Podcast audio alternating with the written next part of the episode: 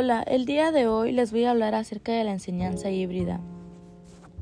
Es una modalidad de educación que trae lo mejor de ambos mundos, el online y el offline. Esto quiere decir que el online se, realiza en Internet y el offline fuera de él. Eso significa que ambos modos se valen de medios distintos para enviar sus mensajes. El primero utiliza la red mientras que el segundo los canales tradicionales, prensa, radio, televisión y el cara a cara. Ese modelo de enseñanza en términos generales es lo que conecta a estos modelos de aprendizaje, el presencial y el online. En otras palabras, parte del proceso ocurre en el aula, donde los estudiantes interactúan entre sí mediante el intercambio de experiencias. En lo online utilizan medios digitales para que el alumno tenga más autonomía al aprender. En este orden, las ideas, ambos métodos son complementarios, porque proporcionan experiencias diferentes en la forma de aprendizaje. Es importante tener un objetivo al usar la enseñanza híbrida. Es necesario que los aprendizajes, tanto el presencial como el digital, se busque llegar a las mismas metas. Cada uno de ellos es responsable por una parte del proceso de aprendizaje, lo que los hace complementarios. Modelos de enseñanza híbrida. Dentro de una modalidad, el aprendizaje tenemos dos categorías.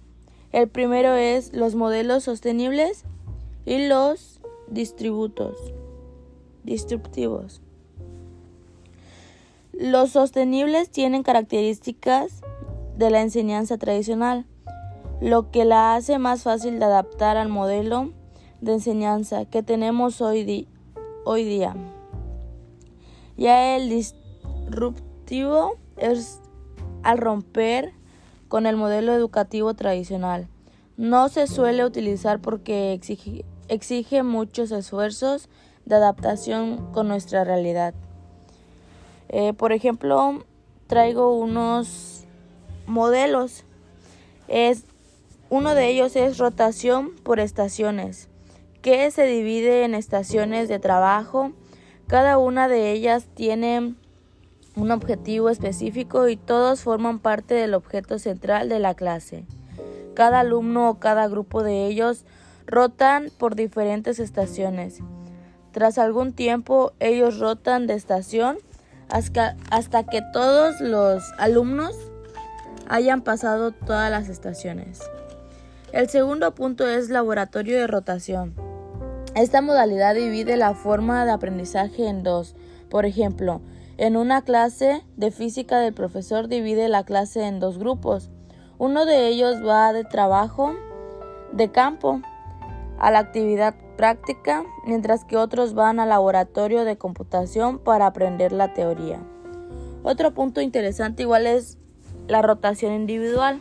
Su base es muy similar al modelo de rotación por estaciones, sin embargo, en esta modalidad cada alumno tiene su guion personalizado y el trabajo ya no se hace en grupo. La principal diferencia entre la rotación individual la otra de las otras dos rotaciones es que la individual el alumno no está obligado a pasar por todas las estaciones. En la rotación él pasa por, por las que considera necesario considerando su nivel de aprendizaje. Clases invertidas. En esta modalidad el alumno estudia el contenido antes de las clases y se tiene que preparar para las actividades posteriores. Así, el alumno trae un equipaje de conocimiento para la clase y comparte con el resto del grupo. Beneficios de la enseñanza híbrida. Todos los modelos de educación híbrida pretenden dar oportunidades de aprendizaje para el alumno, según sus posibilidades. En conclusión, cada alumno será un miembro activo en la clase, que trae conocimientos y colaboración y colabora con el aprendizaje del compañero. Será posible personalizar la enseñanza y proponer actividades adecuadas de acuerdo con la necesidad de cada uno. La enseñanza tradicional se ha convertido en obsoleta con el avance de tecnología.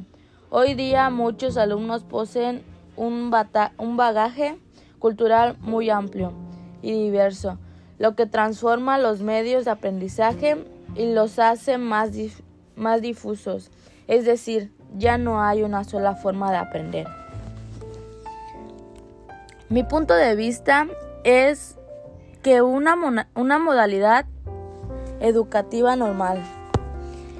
Eh, bueno, mi otro punto de vista es, otra parte se lleva a cabo de forma presencial contando, eh, otro punto sería pertenecer, tomar clases de forma sincrónica y asincrónica. Otra sería una parte del aprendizaje se lleva a cabo a distancia, en donde el estudiante controla el tiempo, el espacio y ritmo de las actividades. Otro sería que pone en el centro del proceso al estudiante apoyándose en la tecnología. Y por último, las acciones que se desarrollan en lo presencial y a distancia son planeadas, acompañadas, valoradas y evaluadas. Eh, ¿Por qué elegí este tema? Porque se me hizo rara la palabra híbrida en la enseñanza y quise saber más allá del tema y llegué al resultado de saber qué es. ¿Y por qué elegí esta herramienta? Porque desde que me enseñó el profesor, esta aplicación se me hizo una aplicación muy fácil y rápido de utilizar. De mi parte sería todo. Muchas gracias.